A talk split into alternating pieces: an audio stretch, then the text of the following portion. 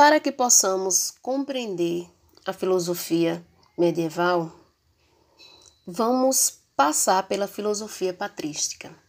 Abrangendo os primeiros oito séculos da era cristã, a patrística acompanha a grande curvatura da transição da Idade Antiga para a Idade Média. Desde o século I, o cristianismo vai se afirmando e consolidando. Desde o século III, os bárbaros invasores vão impondo a sua presença e o Império Romano do Ocidente vai se progressivamente arruinando até chegar ao seu termo em 476. Toda patrística vive, contudo, ainda sob o signo da cultura clássica greco-romana, em decadência nos primeiros tempos e já em ruína, ruínas nos últimos. Os padres da igreja são todos eles homens formados nessa cultura clássica.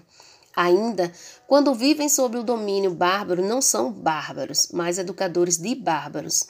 Escrevem latim clássico tardio no Ocidente ou em grego no Oriente. Têm geralmente uma educação superior e alguns pertencem mesmo à nobreza romana. Por patrística, entende-se o período do pensamento cristão que se seguiu à época do Novo Testamento e chega até o começo da escolástica, isto é, entre os séculos II e século VIII. Este período da cultura cristã é designado com o nome de patrística, porque é marcado pelo pensamento dos padres da Igreja, que são os construtores da teologia cristã católica.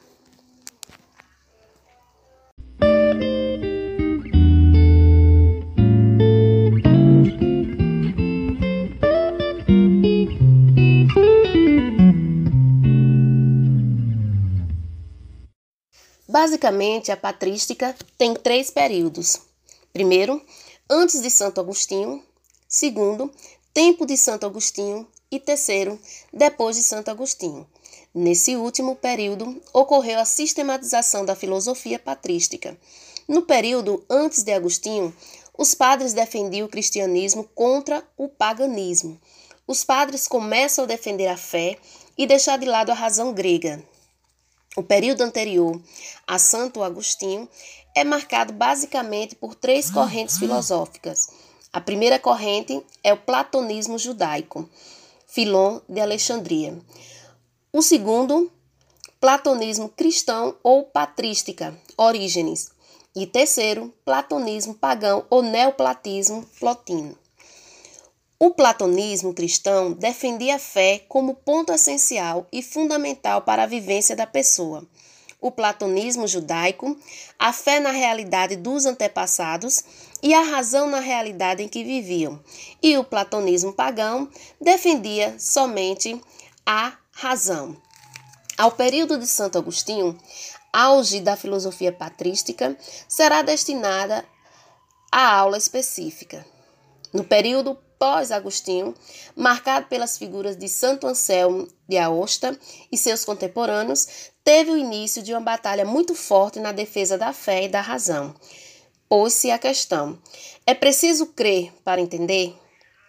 O que implicava na disputa de dois argumentos. Primeiro argumento: faz-se necessária a fé para conhecer a verdade religiosa e moral?